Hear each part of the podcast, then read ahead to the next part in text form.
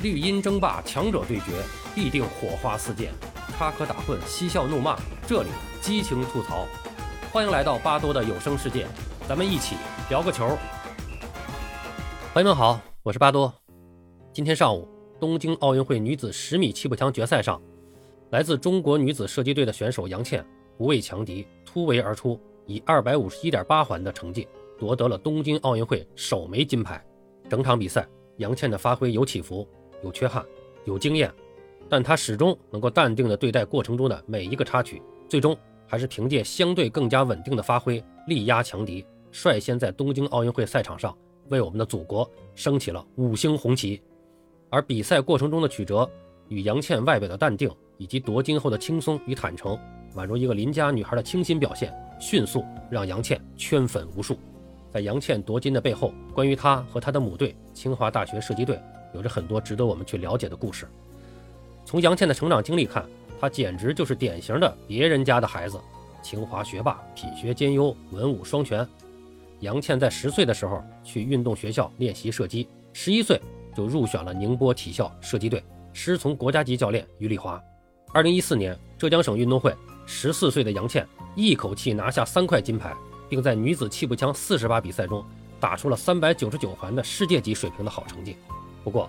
杨倩并不像绝大多数的运动员那样从体校进入省队，再进入国家队。她是通过上大学进入的国家队。由于杨倩的射击水平突出，加上学习成绩也很优秀，2016年，杨倩直接被清华大学附中射击特长班录取。2017年，杨倩参加高考，顺利考入清华大学，就读经济管理学院，成为一名大学生。2019年，杨倩是以清华大学的学生身份被招进国家队，可以说。杨倩是一位货真价实的大学生运动员。入选国家队之后，杨倩在学业和训练两头忙碌，但她两项都没有耽误。说到当初是让杨倩去读大学还是进入专业队的选择，于丽华认为让杨倩去读大学是非常正确的。这可以让队员提高认知能力，增加文化的知识后，获得更加全面的成长。通过系统的文化学习，对他的帮助还是非常大的。杨倩也曾有过懈怠期。那是在他刚刚就读清华大学不久，他的恩师于丽华就告诉他，无论什么时候，学习是第一位的。教练总是希望队员们在经历了那么多年的努力付出后有好的表现。你去努力了就没有遗憾，但是如果你没努力过，那我肯定要批评你，是不是？这一番谈话让当时的杨倩清醒了不少，找回了曾经的拼劲儿。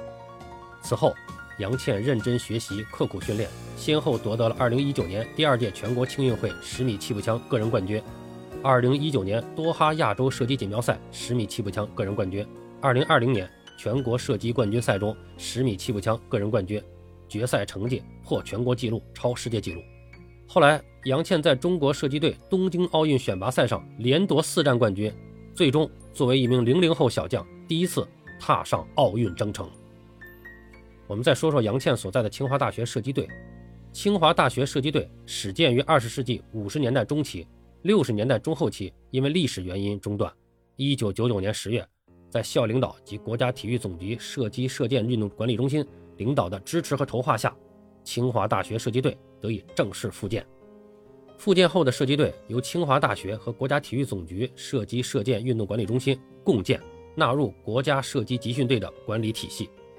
多年来，清华大学始终秉承着“无体育不清华”的精神理念，不断的改革创新，不断的深化共建合作的这种模式，探索体教融合的这种内涵，把清华射击队打造成了清华大学最高水平的体育运动队之一，成为高校高水平体教融合运动队的典范。清华大学射击队的队员由清华大学的学生和清华附中学生两个部分组成，学校对运动员的学习。和训练进行统一管理，运动员代表注册省市参加国内高水平比赛，通过选拔也可以代表国家队参加国际比赛。清华大学射击队的办队宗旨和目标就是为我国的射击事业培养出能在奥运会、世界杯、世锦赛上夺取奖牌的复合型体育人才，实践体教融合这一崭新的运动员培养模式。二零一二年伦敦奥运会首金得主射击名将易思玲也是出自清华大学射击队。清华射击队队员李佩景、曹逸飞也先后代表中国参加奥运会。而且，清华射击队先后培养出多位世界冠军。他们不断的拓展国际影响力，在赛场上为国家、为学校也是争夺更多的荣誉。